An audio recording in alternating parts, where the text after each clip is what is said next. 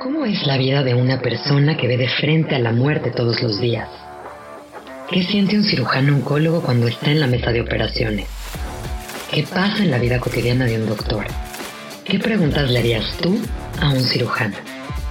Esto es vida. Esto es vida. El podcast de David Cabra, en el que platicamos sobre el pensamiento científico, las ciencias de la salud y su interacción con la vida diaria.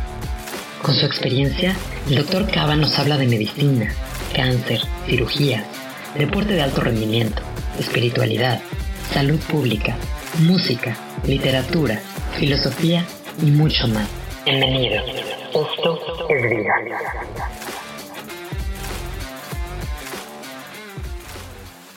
Todos nos hemos encontrado en situaciones donde hay decisiones que son de vida o muerte, o si no, por lo menos, eh, por lo menos hemos imaginado algún contexto en el cual tengamos que decidir algo en donde ninguna respuesta es correcta. Esas decisiones pueden ir desde un tratamiento médico, tomar una medicina, hasta decidir sobre la vida del producto de la procreación. Todos estos temas los médicos los hemos encontrado, hemos podido discutir de ellos. Pero resulta que hay especialidades y hay personas que se preparan específicamente para eso para ayudarnos a afrontar esas decisiones, para ayudarnos a guiar con buen comportamiento, con moral y con ética esas decisiones tan complejas. Hoy tengo como invitada a Karina Laguna Lezama.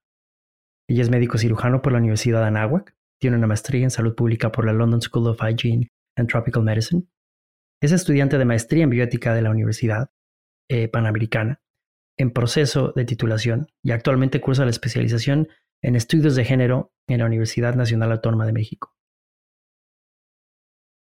Karina es uno de estos pocos especialistas en el mundo y en nuestro país, México, que se ha dado la tarea de aprender cómo las decisiones, las interacciones humanas, lo complejo que es la decisión de un tratamiento y la relación médico-paciente puede afectar a nuestro sistema de salud y puede afectar el cómo percibimos nuestro propio concepto de enfermedad y de salud. Estoy muy emocionado de tener a Karina porque si hay algo que a mí me apasiona, es el comportamiento humano ante la enfermedad, ante la adversidad, la capacidad de resiliencia, los parámetros morales que utilizamos para la decisión en los tratamientos y sobre todo el impacto que tiene en nuestras interacciones con nuestros seres queridos, las concepciones y preconcepciones que tenemos de nuestro deber ser. Y el platicar sobre varios temas, como los derechos de las mujeres, cuáles son las diferencias entre el tratamiento hacia una mujer, hacia un hombre. Como sabemos que en nuestra sociedad, desafortunadamente, las mujeres se encuentran en una desventaja muy grande en cuanto a su poder de decisión. Entonces, sin más preámbulo, y con muchas ganas de platicar, desde lo más sencillo como por qué decido un tratamiento, por qué no, cuáles son las implicaciones en la decisión familiar sobre un paciente que no puede decidir, hasta qué llevó a Karina a estudiar esta especialidad, estos posgrados, y llegar a ser una de las pocas eh, médicos en nuestro país que tiene una preparación tan amplia en algo que todos los médicos deberíamos estar preparados, pero voy a ser honesto, desafortunadamente no es el caso. Tenemos mucho que aprender. Karina, ¿cómo estás? Hola David, muy bien, muchas gracias. Muchas gracias por la presentación y por la invitación. Platígame un poquito, Karina, di, creo que de una forma muy general, un contexto de lo que tú haces, lo que tú estudias. Tú ya casi eres una doctora, doctora. Estás en tu proceso de titulación y has decidido dedicar tu vida a algo muy complejo, algo que probablemente no suene tan glamoroso como un cirujano plástico, ¿no? O un neurocirujano, pero en el contexto de el tratamiento hacia nuestros pacientes es probablemente la parte más importante. No hay cirugía, no hay tratamiento, no hay ningún tipo de manejo médico que se pueda llevar a cabo sin la ética, la bioética, los derechos de los pacientes y una comunicación adecuada entre el paciente y su médico. Entonces, para mí esto es lo más glamoroso, el lograr a través de tu conocimiento de palabras, de contextos, de reglas, generar todo un ambiente necesario para que esto ocurra de una forma adecuada. Pues sí, la verdad es que coincido contigo en que es difícil encontrarle a veces el glamour. Yo misma, así como para compartirte un poquito cómo es que llegué a donde estoy este, y como a tener este interés. Yo misma cuando estudié medicina, yo creo que si me hubieras planteado, vas a acabar dedicándote a temas de bioética y salud pública, hubiera sido así como, qué horror, algo salió pésimo. algo, algo en mi camino como, como médico seguro falló para que yo acabara ahí y no con un bisturí en la mano y no con una bata blanca y mi estetoscopio en el cuello, ¿no? Porque la verdad es que yo entré a estudiar medicina, pues probablemente como la enorme mayoría de los estudiantes de medicina, con esta narrativa de lo que yo quiero es ayudar a los pacientes y lo que yo quiero es curar enfermedades para que las personas estén bien. Y así como este discurso de es que es padrísimo ser médico porque ayudas a alguien más. Y, yo fui esa persona y de verdad que sí creo que si yo regresara el tiempo, volvería a estudiar medicina sin duda. Pero lo que sí pasó, que fue diferente a como yo me lo hubiera imaginado, es que a lo largo de la carrera, bueno, así como para plantear un poquito el, el, cómo es la formación de un médico por lo pronto en México, ¿no?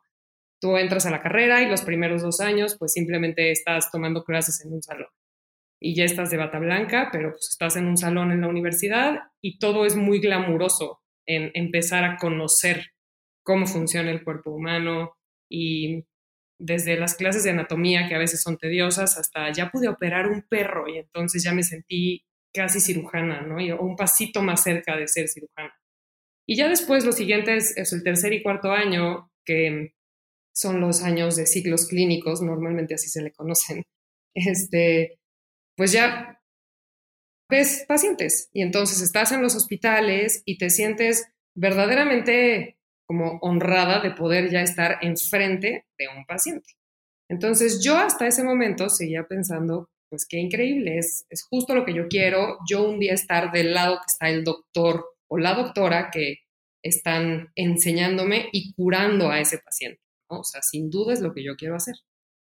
Me empecé a desencantar desde ese momento de ver cómo se hacía eso que sonaba tan increíble como curar gente, cuando vi cómo lo hacían, no que no los curaran, probablemente pues, a, la mayoría de los pacientes que me tocó ver en un hospital, vamos a asumir que sí los curaron de la enfermedad que tenían, pero la forma de tratar a estos pacientes, había algo dentro de mí que simplemente como que no podía yo normalizar en que esa fuera la manera de establecer una relación con esos pacientes.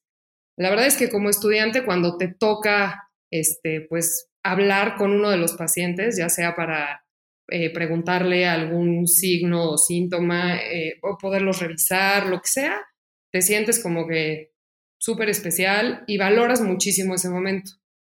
En cambio, yo lo que veía cuando veía a los médicos que estaban ya del otro lado, ya formados o preparados, pues no era así como que qué especiales están sintiendo y qué gran manera de aprovechar su posición, sino todo lo contrario. La mayoría de los hospitales en los que como estudiante de medicina estás en ese momento son hospitales públicos, ¿no? Se conocen, tú perfectamente sabes, como hospitales de enseñanza. Entonces, pues como que hay cosas en donde como estudiante empiezas a normalizar y a justificar el, bueno, pues sí, sí es cierto que aquí ven muchísimos, muchísima gente, atienden a muchísimos pacientes. Seguro que por eso atienden a los pacientes con tanta prisa. Seguro que por eso la doctora o el doctor no se detienen a saludar y preguntar más allá de cómo le duele o no le duele. O del 1 al 10, eh, descríbame qué tan fuerte es su dolor de cabeza, por poner así como un ejemplo muy cotidiano. Entonces, yo pasé por ahí, no, como que me desencantó un poco, pero traté de justificarlo en eh, el contexto hospitalario en el que estaba en ese momento. El quinto año de la carrera es el internado, entonces es este año en el que pues te enfrentas a, las guardias, ¿no? Entonces, a mí me tocó hacer guardias, se conocen como guardias ABC, este, lo cual quiere decir que pues, eh, un día estás de guardia, al día siguiente sales de la guardia, pero tu día laboral continúa hasta en la tarde luego tienes un día sin guardia y luego otra vez, ¿no? Entonces, ahí es donde rotas por los distintos servicios y me tocó estar parte en un hospital privado, parte en un hospital público. Y una de las rotaciones que me tocó hacer en un hospital público fue la rotación de ginecología. Eh, la razón es muy sencilla. En un hospital privado nadie iba a dejar que un estudiante de medicina, porque aunque ya seas médico interno, eres un estudiante de medicina, atienda un parto. ¿Por qué? Porque estas mujeres están pagando y por ninguna razón nadie que no sea su ginecólogo va a atender ese parto y va a recibir a su bebé. Nadie va a traer a su bebé al mundo. Para eso están los hospitales públicos, para que esa, esa misma estudiante ahí sí lo pueda hacer. Entonces ahí es donde a mí me tocó llevar esa rotación. Y de verdad tuve una experiencia que a mí, o sea, puedo decir honestamente que me marcó y definió completamente el rumbo que yo decidí tomar eh, en relación a mi carrera. Este, o sea, así como para no extenderme de más en esto, porque no hemos ni empezado, este, te puedo decir que en mi primera guardia me tocó a mí atender el parto de una, de una mujer que llegó ya en trabajo de parto y entonces yo muy impactada le dije a la enfermera, no, pues hay que hablarle al ginecólogo. pues esta mujer ya debe de pasar a, pues, a la sala de expulsión. No, pues no. Perdón, el ginecólogo no está. Usted es quien está de guardia. Y entonces yo tuve que atender ese parto verdaderamente como lo hubiera hecho, o sea, cualquier persona que no hubiera estudiado medicina. O sea, yo en ese momento, el yo haber leído y tomado clases de ginecología y leído la teoría de cómo se atiende un parto y de las etapas del trabajo de parto, yo creo que a mí en ese momento de verdad no me sirvieron de absolutamente nada, porque yo me sentía aventada al ruedo a, y lo digo medio entre comillas, y no, cachar a un bebé, porque fue lo que en ese momento pude hacer. Afortunadamente, todo salió bien. El bebé nació, ¿por qué? Pues porque la mayoría de los bebés nacen sin necesidad de mayor asistencia, ¿no? Afortunadamente. Y tuve la suerte de que ese bebé no era del porcentaje que sí requería algún otro tipo de maniobra más avanzada para ser reanimado. Pero a mí me, me hizo cuestionarme muchísimo desde el qué hubiera pasado si algo salía mal. Por supuesto, para la paciente y para su bebé, pero también en mí, el, el impacto que hubiera tenido en mí, el saber que de, hice algo o dejé de hacer algo que se supone que debí de haber hecho y que pudo tener un impacto pues terrible en la vida de otra persona, ¿no? Entonces me sentí culpable, de, debí de haber leído, eh, cómo llegué a mi primera guardia sin ser experta en el trabajo de parto. O sea, como que una serie de, de sentimientos como entre culpa y yo también eh, decir, bueno, pero qué suerte, todo salió bien. Y realmente de sentir mucho enojo de, pero ¿cómo es que yo estaba ahí? ¿Y cómo es que se suponía que era mi responsabilidad yo estar en ese momento? ¿no? Entonces, a partir de ahí, te digo, fue como un parteaguas en mi vida profesional, el cuestionar cómo los médicos estamos siendo formados y formados.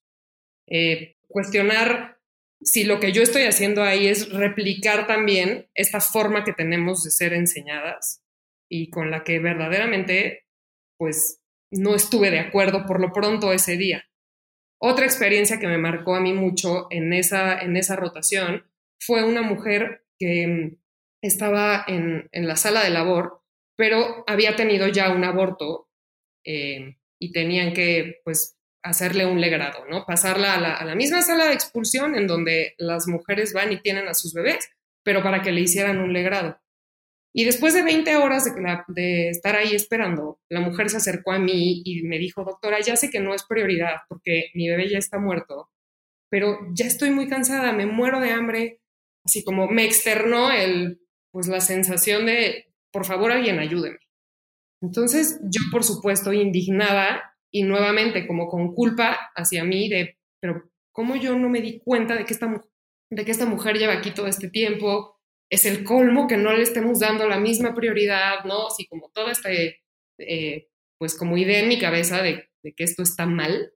Y entonces la externé y por supuesto me topé con una pared de, no, o sea, hay 14 antes que ella y a ver a qué hora. Y pues si no le gusta, pues que vaya a otro hospital, porque no debería de estar aquí.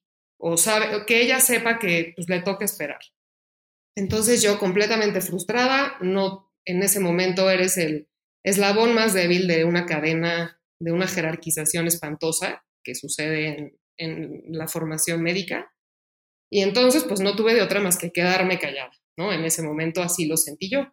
Finalmente, esta mujer tuvo un aborto espontáneo completo, o sea, acabó expulsando a ese, a ese feto y me avisó y me dijo, es que ya se me salió. O sea, de verdad, así sus palabras se me quedaron grabadas.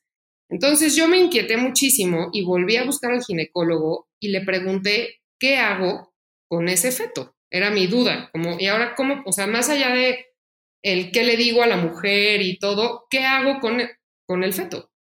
Y la respuesta verdaderamente, y enfrente de esta mujer, fue algo que a mí así como que me, se me quedó muy, muy grabado de yo no, o soy parte de un problema, que es de este problema, o, o me vuelvo parte de la solución. Pero sí veo como estar metida en esto es replicar un sistema médico que considera que qué suerte que ya se le salió el bebé, por usar esas mismas palabras, porque entonces ya no nos va a ocupar la sala de expulsión. Ponlo en un frasco. ¿Esa fue la respuesta del médico? Exacto, y tíralo en el bote de residuos biológicos. Entonces yo, así completamente desencantada, bueno, más allá de una guardia horrible que tuve, de verdad me hizo a mí cuestionarme muchísimo el qué era lo que estaba haciendo yo participando en este sistema. De nuevo, justificando que seguro él es un mal ginecólogo, no porque él tenga ese trato, yo, pues, yo voy a tener ese trato el día de mañana, que yo sea la doctora que tenga la bata y esté al mando. Pero finalmente fueron así como que una tras otra las experiencias que pude vivir, en donde me hizo cuestionarme a mí muchísimo qué es lo que como médicos estamos haciendo al, en, este, pues en este ejercicio de, del modelo biomédico, ¿no? Para ese entonces, por más desencantada que yo estuviera, hay algo dentro de, de mí, y sé que es como algo muy común en los médicos en formación, como de si ya llegaste hasta aquí, por supuesto no hay vuelta atrás, o sea, hay que aguantar.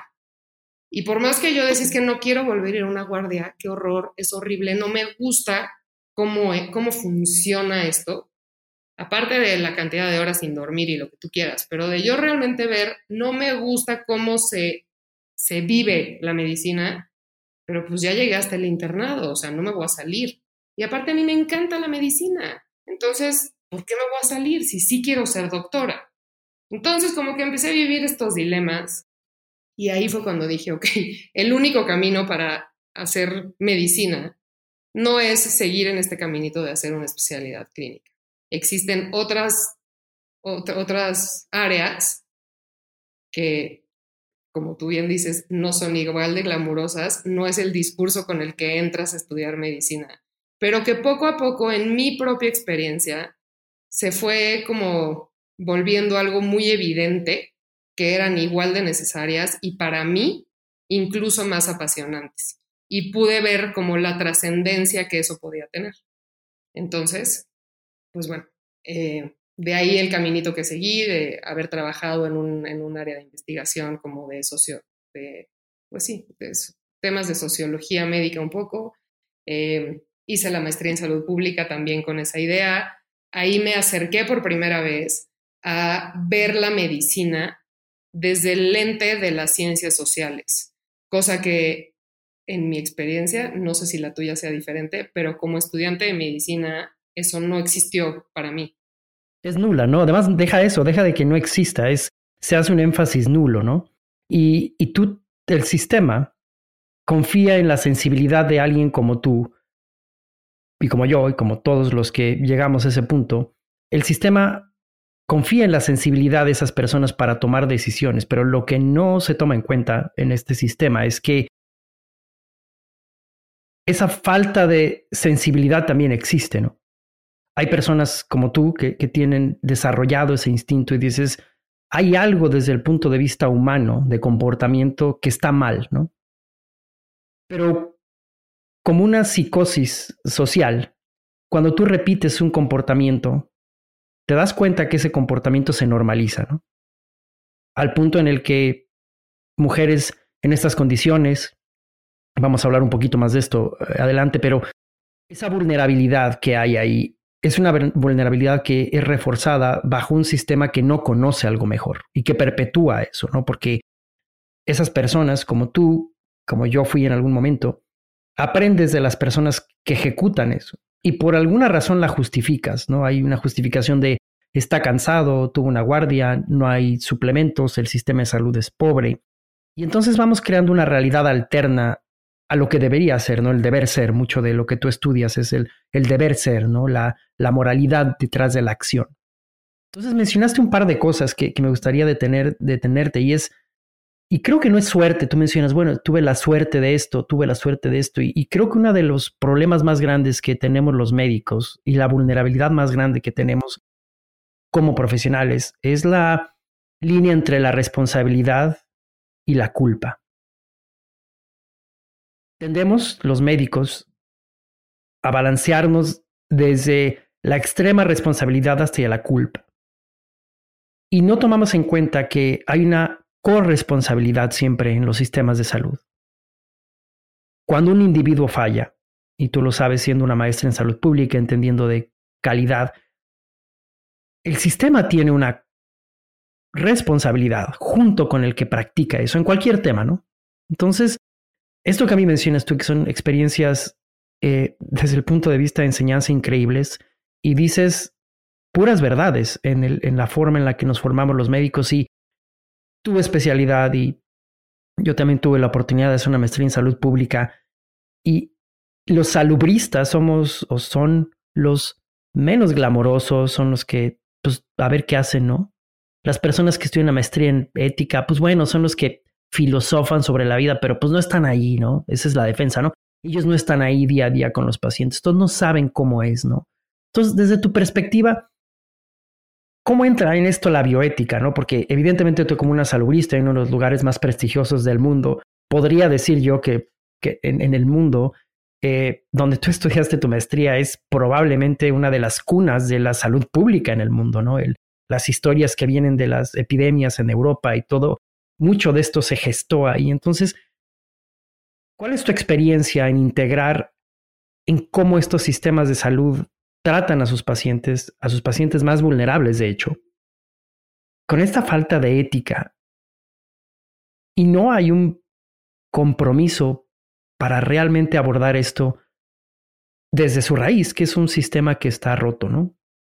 Pues sí, estoy de acuerdo. Pero más allá, bueno, ahora sí que son como muchas, son como muchas cosas las que aquí se relacionan.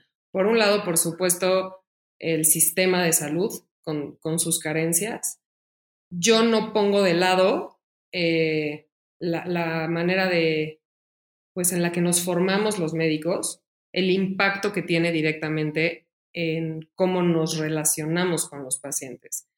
Para mí, desde la bioética, eh, sin duda, el tema de la comunicación médico-paciente es algo que cobra muchísima importancia. Al ser una comunicación que se establece entre dos, entre dos seres humanos, con una escala axiológica diferente, con un contexto distinto, cada uno de ellos. Entonces, sin duda, la, la filosofía, desde la bioética, como, como una disciplina, bueno, como un enfoque multidisciplinario, ve a este paciente desde su dimensión más humanística. Entonces, para mí es muy, como, pues no sé, muy, muy obvio, por así decirlo, por qué a la bioética le debe de importar esta manera de comunicarse entre el médico y un paciente. Porque si bien esta relación se da como parte de un contexto de un sistema de salud, pues es la primera, así como pues la primera manera en la que se va a establecer el contacto eh, entre, entre las personas. Por supuesto, el objetivo del médico. Claro, cuando dices biótica, perdón que te, que te interrumpa, Karina, háblanos un poquito porque quien, nos oye puede no saber la diferencia entre ética y bioética, ¿no? La ética es, puede pensar que es una clase que se tomó y parte de una materia, ¿Cuál es, cuál es el, la injerencia de la bioética? ¿Cuál es el papel de la bioética en, este, en, este, en esta relación médico-paciente? Platícanos un poquito este, desde la definición de qué es la bioética y cuál es el, uso, ¿no? Mira, la bioética finalmente es algo como muy nuevo. Eh, yo lo, lo pondría como el estudio desde distintas disciplinas de los diferentes problemas que las tecnologías ponen en relación a las ciencias de la vida. Yo creo que esa es como una forma de, entenderlo así como muy, muy cotidiana. Eh, finalmente es, es algo que tuvo su, su, auge en la mitad, a partir de la segunda mitad del siglo pasado, después de la Segunda Guerra Mundial, eh, después de todos los estudios que se hicieron con experimentación en seres humanos, eh, surge así como la enorme inquietud de decir, alguien tiene que señalar que esto está muy mal, ¿no? No podemos estar experimentando con seres humanos sin que haya ciertos lineamientos. Entonces, de ahí como que sale así el, pues el, auge de, de la bioética. Y conforme avanzó la segunda mitad del siglo XX y lo que va de este siglo, en donde la tecnología pues básicamente nos, nos rebasa en relación a, la medicina y a las ciencias de la salud, se vuelve cada vez más importante tener esta reflexión sobre si lo que, si lo que es factible debería de estarse haciendo o no.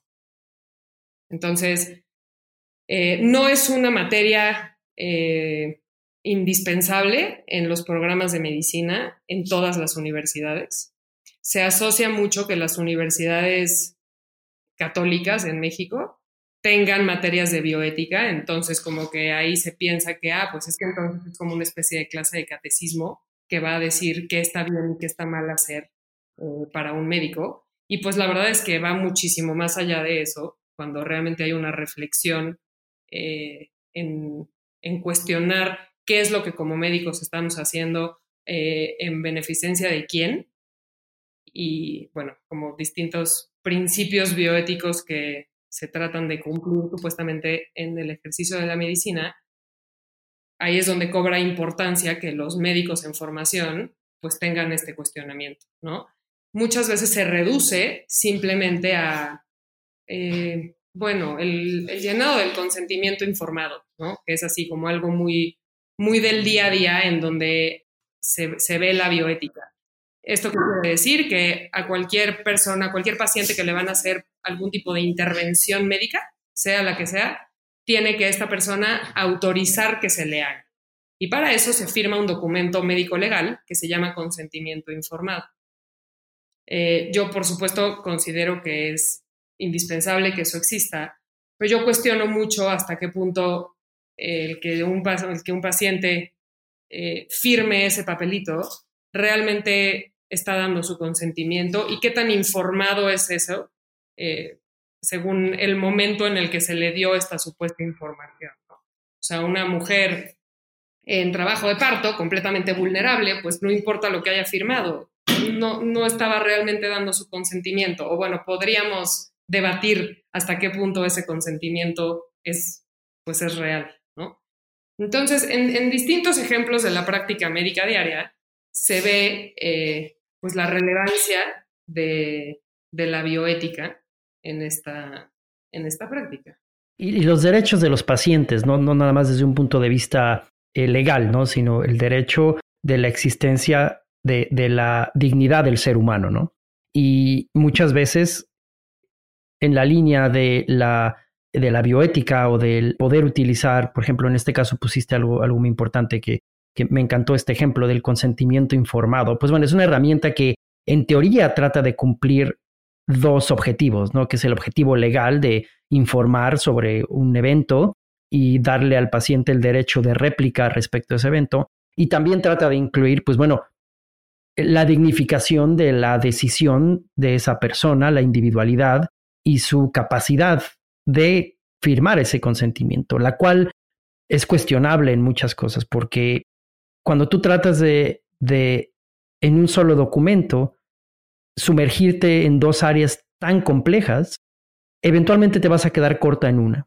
y voy a serte muy honesto como cirujano, casi siempre te quedas corta en la parte moral, ética, porque la parte legal está documentada y en el momento en que el paciente pone una firma, una rúbrica, ya te hiciste cargo de eso.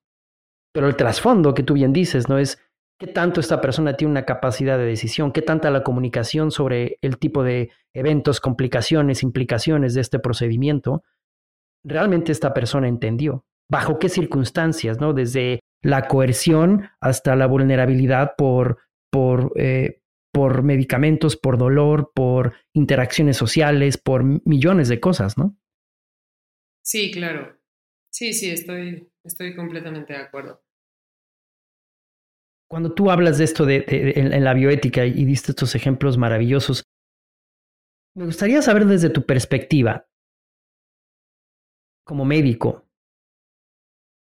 ¿qué es lo que nuestros pacientes deben de conocer? Porque tú, ¿no? Tú eres mamá, has estado en los dos lados de, de, de tu existencia como esta dualidad de profesional y, madre que, conjuntas muy bien, ¿no? ¿Qué es lo que nuestros pacientes deben de, deben de, deben de saber, deben, deben de aprender? Eh, o que a ti te gustaría que te hubieran dicho tanto como paciente, o que te gustaría que los médicos conocieran de antemano? Mira, creo que, o sea, sobre este punto, más allá de lo, que, de lo que a mí me hubiera gustado, a mí me gusta mucho el análisis que se hace desde distintas eh, disciplinas de las ciencias sociales sobre la relevancia que tiene la comunicación médico-paciente. ¿Y por qué me gusta el enfoque que le da? Porque no se queda solamente en el aspecto eh, biomédico, digamos. Eh, hay una autora que me gusta mucho que escribe un libro sobre, sobre comunicación médico-paciente en donde describe que se deben de cubrir tres esferas en el encuentro para que realmente se dé una comunicación dialógica. La primera, por supuesto, es cubrir el aspecto, el aspecto biomédico, ¿no? Lo que normalmente asociamos con hablar con un doctor, eh, platicarle mis síntomas, que me revise, que busque signos de ciertas enfermedades, que haga todo el proceso diagnóstico y me recete un tratamiento. Entonces, para que eso se lleve a cabo, hay, hay intercambio de información. Entonces, intercambio información con el médico que me está preguntando sobre mi enfermedad, se la doy y obtengo una respuesta. Pero eso solamente cubre una de las esferas en este intento de realmente comunicar.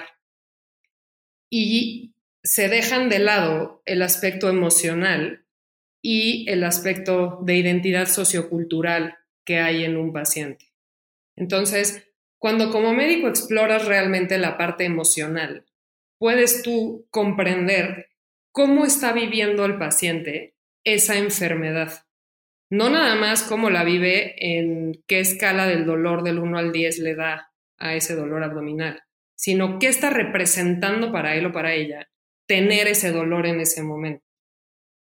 Y al conocer eh, su, como su identidad sociocultural, puedes también comprender qué implicaciones va a tener en su vida estar teniendo esa enfermedad, especialmente hablando de enfermedades crónicas, ¿no? Porque, pues, ahora sí que cruzan la vida del paciente a lo largo del tiempo, no nada más en un punto específico en donde, pues bueno, causó una revolución en su vida o en su familia el que lo tuvieran que operar de una apendicitis, pero ahí quedó. En una enfermedad crónica impacta la vida del paciente y de su familia, amigos, de de todo su contexto.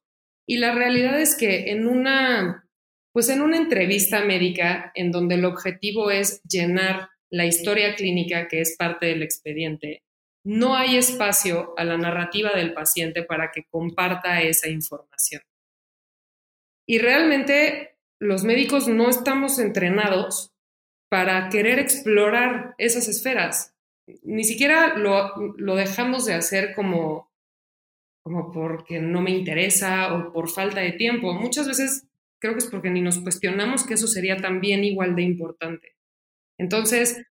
Y no lo hacemos porque no es una competencia, además, ¿no? O sea, no es una competencia en la cual estés entre, cuando digo competencia de competir, sino no, no, no, de, una, habilidad. Una competencia de, de una habilidad en la cual estés siquiera entrenado, ¿no? O sea, no, a ti te califican millones de historias clínicas, como le llamamos en medicina, todos los padecimientos y todo el papel, eh, tanto legal como médico, pero nunca nadie a ti te va a calificar o te va a pedir un cierto número de competencia respecto a esta segunda esfera, ¿no? Exacto. Y de hecho, ahora con lo común que es el expediente electrónico, ¿no? Pues, bueno, seguramente a ti te, ha tocado ver eso un sinnúmero de ocasiones, pero pues ya están así los espacios, eh, los, los cuadros en donde simplemente tienes que llenar lo que corresponde al, al inciso tal de la historia clínica.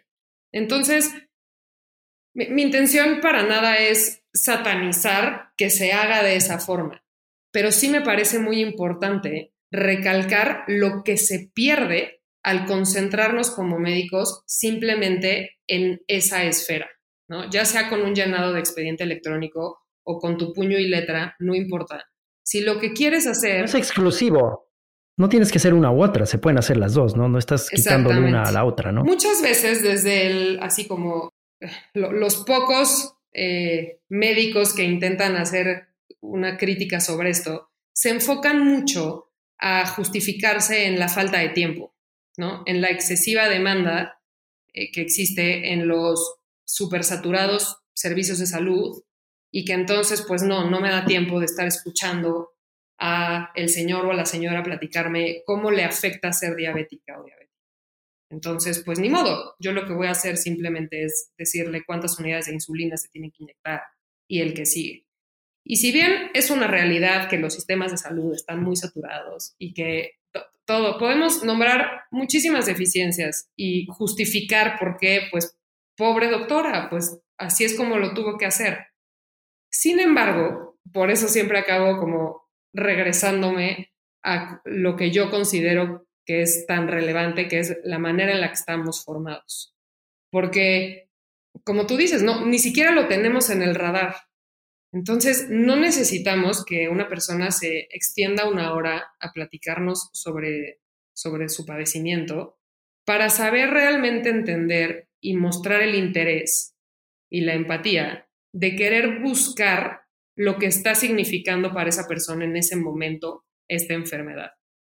Yo creo que por supuesto, los pacientes buscan un médico que resuelva su enfermedad y que tenga una buena, buenas habilidades clínicas, por supuesto, pero también buscan ser escuchadas, también buscan eh, ser tratadas con respeto, sentir esa empatía, eh, y eso se hace mediante lenguaje muchas veces no verbal. Y eso es algo que es muy cuestionable en qué momento de la formación de un médico se debió de haber enseñado, o más bien no se debió de haber enseñado, es algo con lo que los médicos ya deberíamos de venir si es que decidimos formarnos en la lista de, quiero ser doctor. Es como un tema ahí medio o sea, no, no, tengo una respuesta. ¿De dónde, no? ¿De dónde, de dónde sale eso? Exacto. Pero eh, también existe como la crítica, eh, nuevamente desde ciencias sociales, que dice, pues bueno, ok, los médicos están deshumanizando, ¿no? En este trato al paciente. Pero pues es que también a los propios médicos se les deshumaniza mientras se están formando. Se les pone por encima de lo que es así como el humano normal.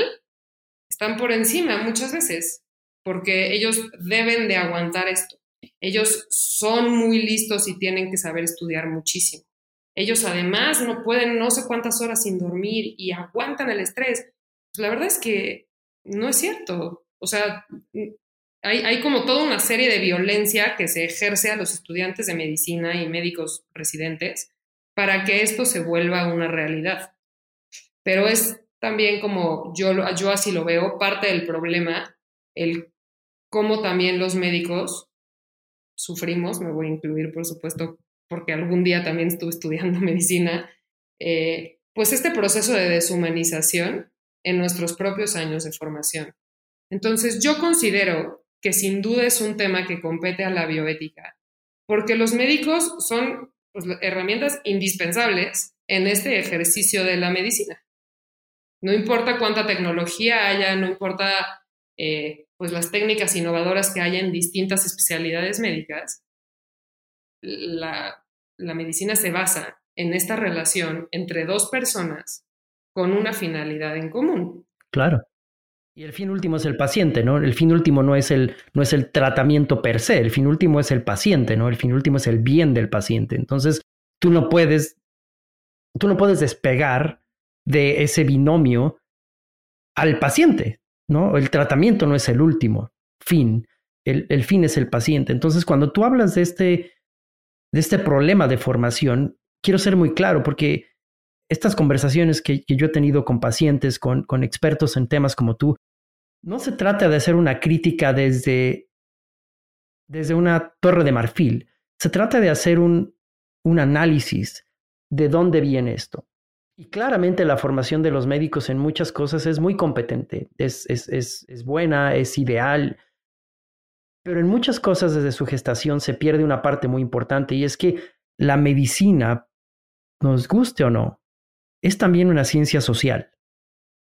Y como tal, necesitas tú de abordarla, abordarla desde un punto de vista social, ético, psicológico y muy importantemente político y si quisiera hasta ser un poco eh, exagerado, hasta global y espiritual, ¿no? O sea, hay, muchas aristas de esto. Y para mí, esto que mencionaste me, me hizo mucho, me rebotó mucho, Karina, y es, se, se viene o se hace, ¿no? Eh, y creo yo, no tengo tampoco la respuesta, no quiero pensar que no tengo yo la respuesta a lo que tú con lo que sabes no la tienes, pero quiero yo pensar que cualquiera que sea la respuesta, siempre hay espacio para mejorar. Si se viene, se puede mejorar. Si no se viene, se puede mejorar.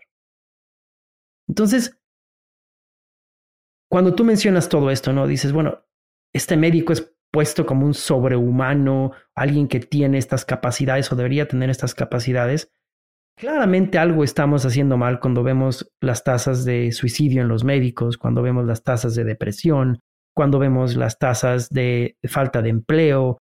Y hay algo que seguramente tú sabes habiendo estado donde estás y desde tu perspectiva hay, hay líneas de investigación, parte de la que yo tengo un poquito de, de experiencia, que se llaman los resultados que reportan los pacientes.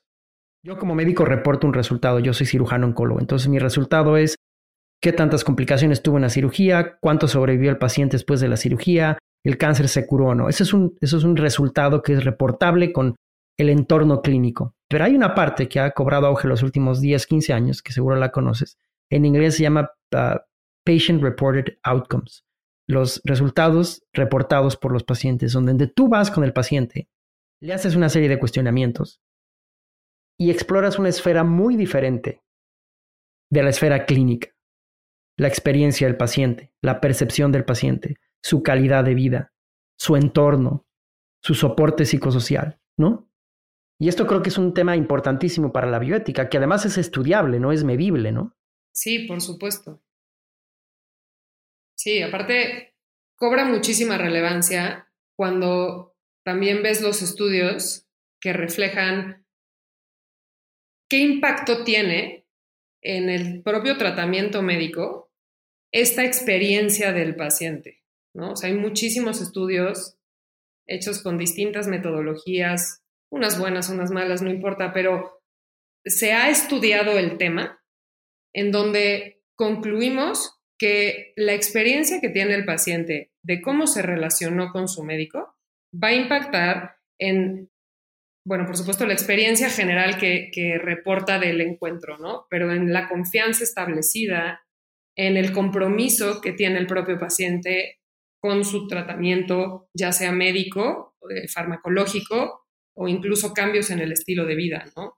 Entonces, no es nada más, bueno, hay que, hay que ser más buena onda con los pacientes porque así somos mejores personas. No, incluso para cubrir el objetivo del médico de ese encuentro, de mejorar el estado de salud de su paciente, se ha visto que esta, esta manera de establecer la comunicación dentro de la relación se ve impactada, ya sea positiva o negativamente, según cómo se haya establecido esta comunicación. Esto se ha visto en estudios de enfermedades crónicas, o sea, por ejemplo, diabetes, lo que yo más me he metido ahorita en ese tema es VIH. Entonces, la adherencia al tratamiento que tiene un, un paciente con una enfermedad crónica, en donde es indispensable que se tome sus medicinas todos los días como han sido indicadas, porque si no, su, su, salud en general se va a deteriorar, pues la manera en la que el médico se comunica con ese paciente es algo que tiene un impacto directo en ese, en ese resultado. Entonces, por eso es algo que también cobra relevancia a la, a la propia medicina, que como tú dices, debería de ser vista también como una ciencia social. Y es muy común que se, pues que se considere sobre todo este pues, modelo biomédico que, que practicamos y que conocemos, eh, pues como si fuera una ciencia exacta en donde los pacientes son vistos como, como algo que debería de estar perfectamente medible y, y encasillable, ¿no? Y pues la realidad es que no es así. Entonces yo creo que ahí es donde muchas veces como que hace cortocircuito la expectativa de la medicina con los resultados.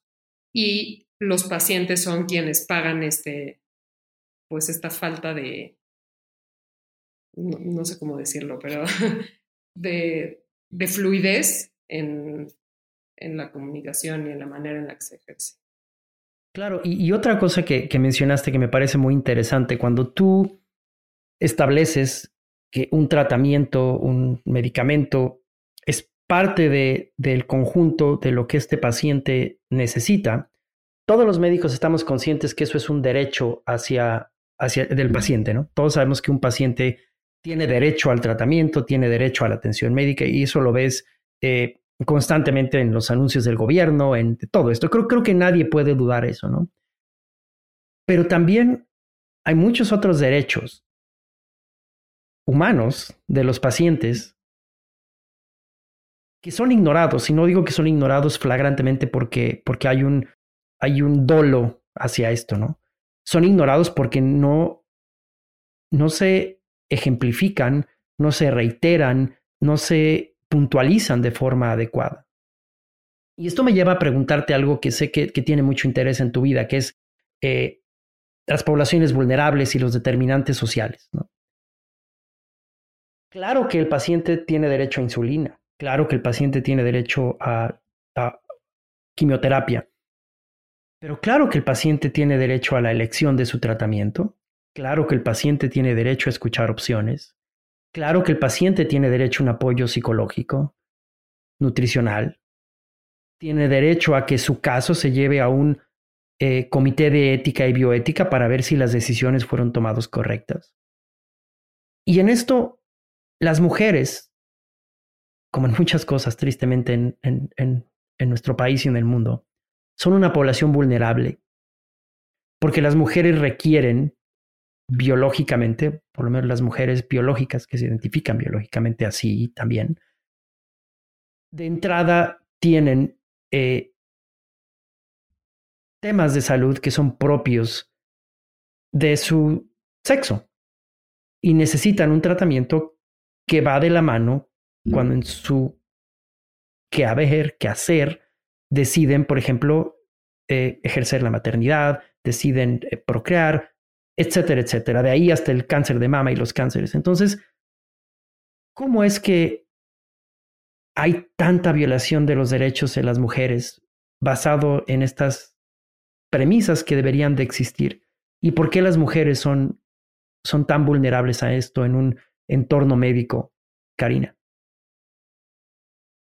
Híjole, ese es un tema así que da como para hablar horas y horas, pero pues mira, el, por, el qué las mujeres somos más vulnerables en, como pacientes, pues ahora sí que hmm, me encantaría tener así solo, solo una, una única respuesta, pero finalmente la medicina establece relaciones muy verticales eh, con, con, los pacientes. Por más que se ha tratado de, de favorecer una horizontalización en esta relación y eh, como enaltecer la autonomía de los pacientes independientemente de su género.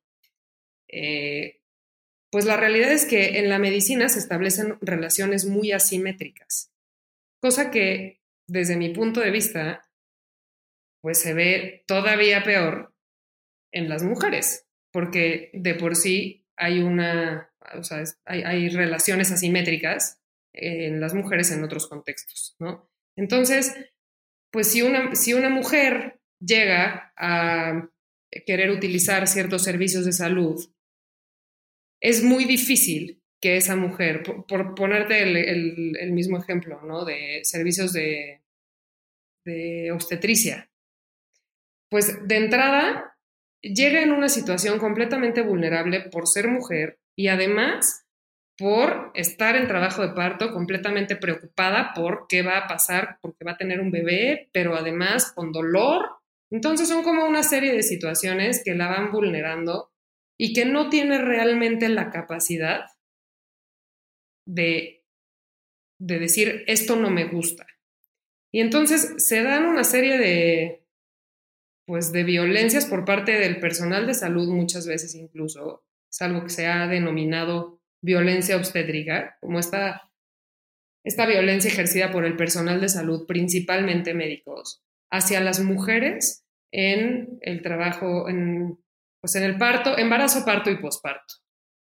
Y creo que si bien es algo que muchas veces se ha tratado de, de explicar como una deficiencia en la calidad de la atención, desde mi punto de vista va muchísimo más allá de la calidad de la atención que está recibiendo esa persona. Más bien es un reflejo de las vulnerabilidades que estas personas tienen en ese momento y que entonces pues pone en charola de plata que, que lleguen ahí y pues a ver cómo me toca que me atiendan.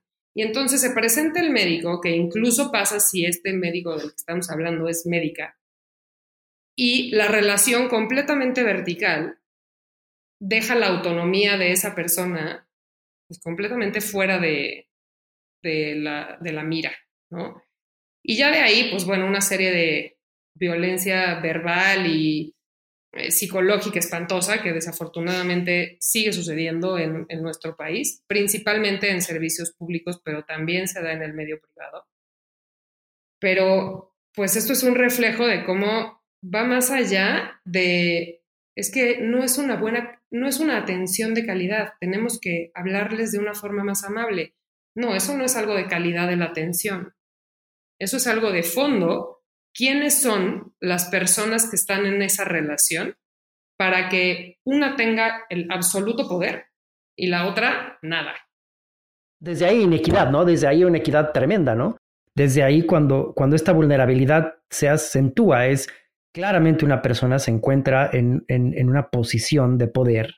Y, no, y vaya, con esto no estamos desacreditando, hay excelentes ginecólogos, hay excelentes eh, obstetras, y, y, esto no es desacreditar una profesión, es, simplemente puntualizar el reconocimiento de que hay una falta de reconocimiento de esa vulnerabilidad y que hay una persona que claramente no es como es como en un ambiente de trabajo donde se acusa un abuso del jefe hacia el empleado. Claramente no es una relación horizontal, es una relación vertical. Y la relación que tiene un médico con un paciente enfermo automáticamente es una relación que no debería ser así, pero es una relación donde hay alguien que, que, que es vulnerable y alguien que tiene más poder, ¿no? Exacto, y ahí pues el cuestionamiento es, y simplemente por eso entonces la toma de decisiones ya no le corresponde, pero luego te vas al otro lado de, pero entonces esa persona está realmente en capacidad de poder decidir. Es, de verdad es un cuestionamiento en el que podemos, podemos ir y venir. Por supuesto, yo defiendo y defenderé eternamente que eh, la autonomía de un paciente es algo que debe de, de ser completamente respetado y defendido en, en, en la práctica médica. Em, hay, muchísimos, hay muchísimas situaciones y eso es algo que, por supuesto, tú ves todos los días por tu especialidad. Hay situaciones en donde por, por decirte algo, ¿no? El hasta qué punto decir la verdad al paciente, cuando de entrada todos podemos decir, sí, claro, la verdad es lo más importante. Y entonces hay momentos en los que toca cuestionarse como médicos en ciertas especialidades como la tuya. Esta verdad va a hacerle más, va a poner la beneficencia del paciente por encima o realmente le estoy haciendo un daño. Y entonces, ¿para qué esta verdad? ¿O en qué momento esta verdad? ¿Y cómo esta verdad? Y yo creo... ¿Qué forma, no? Exacto, ¿de qué forma? Yo creo que si un médico conoce el contexto y estas distintas esferas de las que hablaba hace un momento, de la historia de esa persona, independientemente del estadio de su enfermedad y del cáncer, por poner este, este ejemplo en tu propia, en tu propia especialidad, eh, si realmente se cubrieron estas otras esferas y se estableció esta comunicación que cubre lo demás, incluso para el médico se vuelve mucho más fácil el trabajo de saber cómo, en qué momento, el para qué hoy esta verdad, qué beneficio le está dando a mi paciente hoy que yo le dé esta noticia. Hoy le está haciendo más daño, entonces a lo mejor no es momento hoy, qué tengo que hacer antes de que sí sea momento. No sé, lo, digo así como, de, no, de un caso en particular, ¿no? Pero pues, no, pero sin duda entiendo, la ¿eh? oncología... Es de conocimiento. Exacto, y sin duda la oncología es una de las especialidades en donde estos cuestionamientos eh, pues, se, viven todos los días. Y ojalá se vivan todos los días, ¿no? Porque pues a mí más bien lo que me preocupa es cuando no hay el cuestionamiento y solamente está el, pues, la inercia del cómo ir y ejercer la, la, oncología. este, sin, sin, cuestionar, pues, que la, finalidad es esa y que el paciente también va a tener la, la última decisión, incluso de qué tratamiento sí aceptar y qué no. Y también la responsabilidad del médico de saber decir, esto ya es un tratamiento, bueno, se, se dice fútil, ¿no? O sea, ya, no tiene. Sí, claro. Le está causando más daño que beneficio. Y no es fácil. Yo lo digo mucho en eso. Es, es, es el. Es uno de mis mantras y es. No siempre la cura del cáncer es la única forma de sanar al paciente. Exacto. Y, y para mí, el, esto que acabas de decir es, es clave y es. No se trata de exculparme diciéndole la verdad al paciente. Se trata de saber cómo decir esa verdad. Cómo entender que el contexto de esa verdad, en mis preconcepciones como médico, tiene una tiene un espectro de implicaciones muy diferente al que tiene esa persona. Desde utilizar la palabra cáncer, ¿no? Desde utilizar la palabra tumor así como si, como si fuera hola a Dios, ¿no? Como utilizar la palabra metástasis, que es significa cuando el cáncer se esparce a otro lado. Y utilizar estos términos como, vaya, como, como cuando utilizas leche, pan, ¿no? Tiene que haber un conocimiento del contexto de ese paciente. Y, y tú lo dices muy bien, ¿no? Hay, ojalá en estos encuentros pase. Y, y si hay algo que, con lo que a mí me gustaría que esta plática tan interesante nuestros, eh, nuestros pacientes y las personas que nos escuchan y nuestros familiares pudieran apoyarse es entender que es su derecho ser entendidos y ser vistos como un todo. Tienen ese derecho y el médico tiene la responsabilidad de ofrecerles las puertas para ser vistos así. El tiempo no es una justificación, es una barrera. Las diferencias culturales pueden ser una barrera para eso, pero no es una barrera indeterminada, es una barrera que se puede sobreponer con competencias culturales, con conocimiento, con apoyo, ¿no? Entonces, algo que yo empezaba haciendo esta, eh, eh, abriendo nuestra conversación y es, hipotéticamente muchos hemos pensado, no sé si te ha pasado, sobre todo como médico, a mí me pasa lo que me dedico es, ¿qué pasaría si yo estuviera en una circunstancia de este tipo, ¿no? Que me tuvieran que desconectar, entre comillas, que tuviera que elegir si dono mis órganos, que mis familiares tuvieran que elegir entre si dejarme vivir y morir. Todos nos hemos cuestionado eso, ¿no? Y todos no todos, pero bueno, muchos nos hemos cuestionado esto. Y muchos hemos llegado a platicar con nuestros seres queridos, oye, si esto me pasa, esto es lo que yo quiero que ocurra. Pero muchas personas no tienen esas conversaciones. Y muchas personas son más vulnerables porque no, no tienen las herramientas para llevar a cabo esas conversaciones. Y alguien como tú, siendo una persona especialista en salud pública, que conoce la bioética, que es médico, que, que utilizó sus herramientas clínicas para en algún momento ejercer el uno a uno con los pacientes, son un gran apoyo, ¿no, Karina? Son, son una herramienta que ojalá más hospitales, ojalá más familias y ojalá mucho más sistemas de salud, muchos más sistemas de salud utilizaran, así como utilizan la máquina de rayos X, así como utilizan este, eh, muchas herramientas, ¿no? Sí, estoy de acuerdo. La verdad es que la difusión de la bioética creo que es algo indispensable. Incluso en los hospitales, eh, cuando se llega a hacer, eh, por ejemplo, promoviendo las labores de los comités de bioética ¿no? dentro de un hospital. Desde mi punto de vista, hay veces que estos comités en los hospitales están como, pues porque hay una ley ahí que dice que deben de estar y que entonces, pues si no, eh, el, hospital no está en regla, ¿no? Y entonces se forma ahí un comité.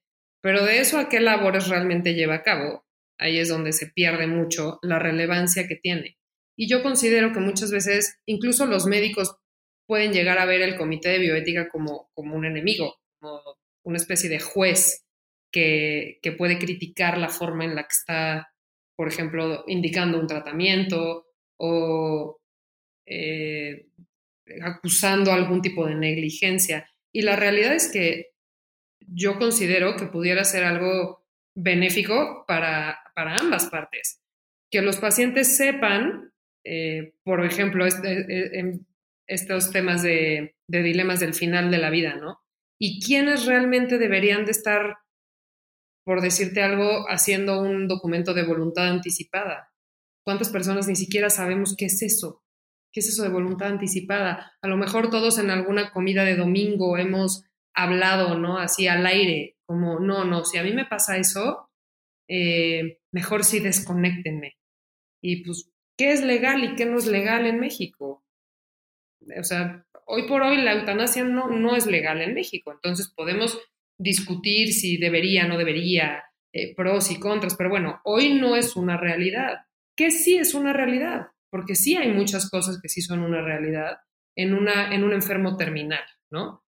Si no, eres, si no eres un enfermo terminal, realmente entonces puedes hacer una voluntad anticipada, así, al aire, o es un documento que no va a tener ningún valor porque estabas hablando al aire. Entonces, justo son cosas que yo creo que nos pueden parecer interesantes a ti y a mí, porque nos gusta este tema, pero creo que nos, nos pueden servir a todos.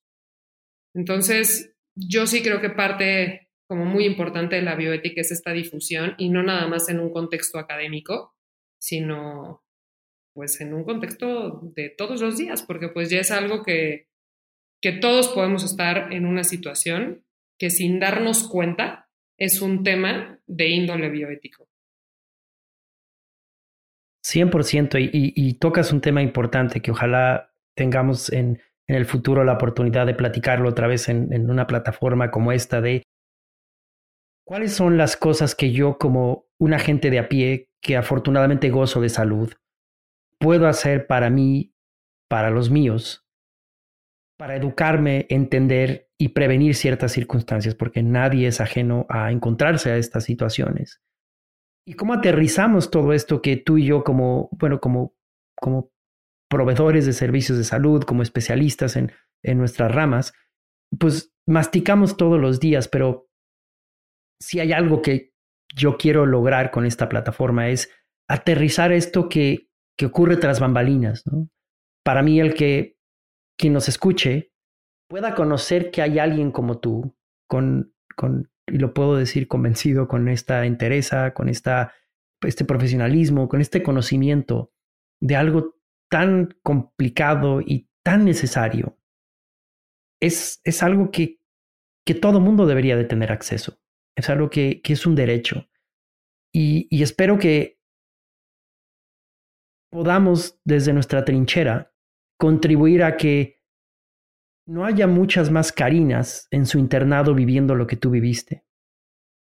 No haya muchos más pacientes como las que me describiste en tu internado, sufriendo esos tratos.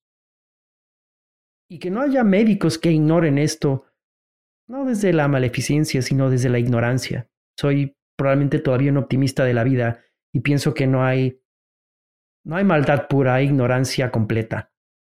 Entonces, te quiero agradecer mucho, Karina. Creo que has hablado de una forma increíble de algo tan complicado que te ha tomado años de tu vida estudiar. Eh, te agradezco mucho que lo hayas aterrizado de una forma tan humana, de una forma tan contextual y que entiendo lo complejo que es.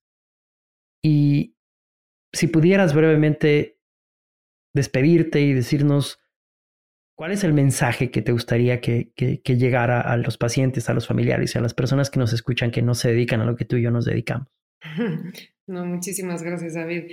Pues yo creo que tanto para la gente eh, que nos toca estar como pacientes, eh, pues me parece muy relevante que sepamos que no hay que normalizar este tipo de, situaciones eh, en una dinámica, en un contexto médico, ¿no?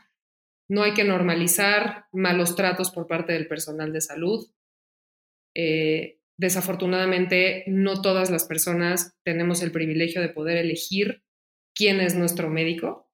Entonces ahí es donde, pues, quien, quien lo tiene, eh, que sepa que uno de sus derechos como pacientes es pedir un una, pues, un cambio de médico.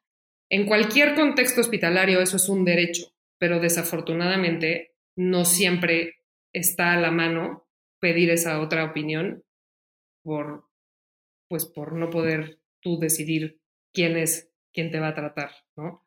Pero por lo menos que sepamos todos que, que esta relevancia de la relación que se establece con el médico es algo que nos interesa como pacientes y nos interesa como médicos. Y yo creo que, pues también si, si nos escucha algún estudiante de medicina o, médico todavía en años de formación, sin duda les diría que no normalicen ese tipo de, pues de prácticas, porque como tú bien dijiste, aprendemos con el ejemplo, pero pues yo creo que es muy valioso que si algo te hace ruido, hagas caso a ese ruido, porque seguramente es porque no te está gustando que sea así y pues sí se puede hacer de una manera diferente. Yo también soy optimista. Muchas gracias, Karina. Esperamos platicar más sobre esto. Te deseamos todo, todo el éxito en, en, lo que estás, en lo que estás haciendo como abogada para los derechos de, de las personas, los derechos humanos, en trabajar por estos determinantes eh, sociales y y, espero pronto poder platicar contigo de muchas otras cosas que sé que este espacio no es suficiente. Y muchas gracias por tu tiempo. Muchísimas gracias a ti, David. Gracias por escucharme. Mi nombre es David Cava. Bienvenidos a Vida. Vamos a compartirla juntos. Esto es vida.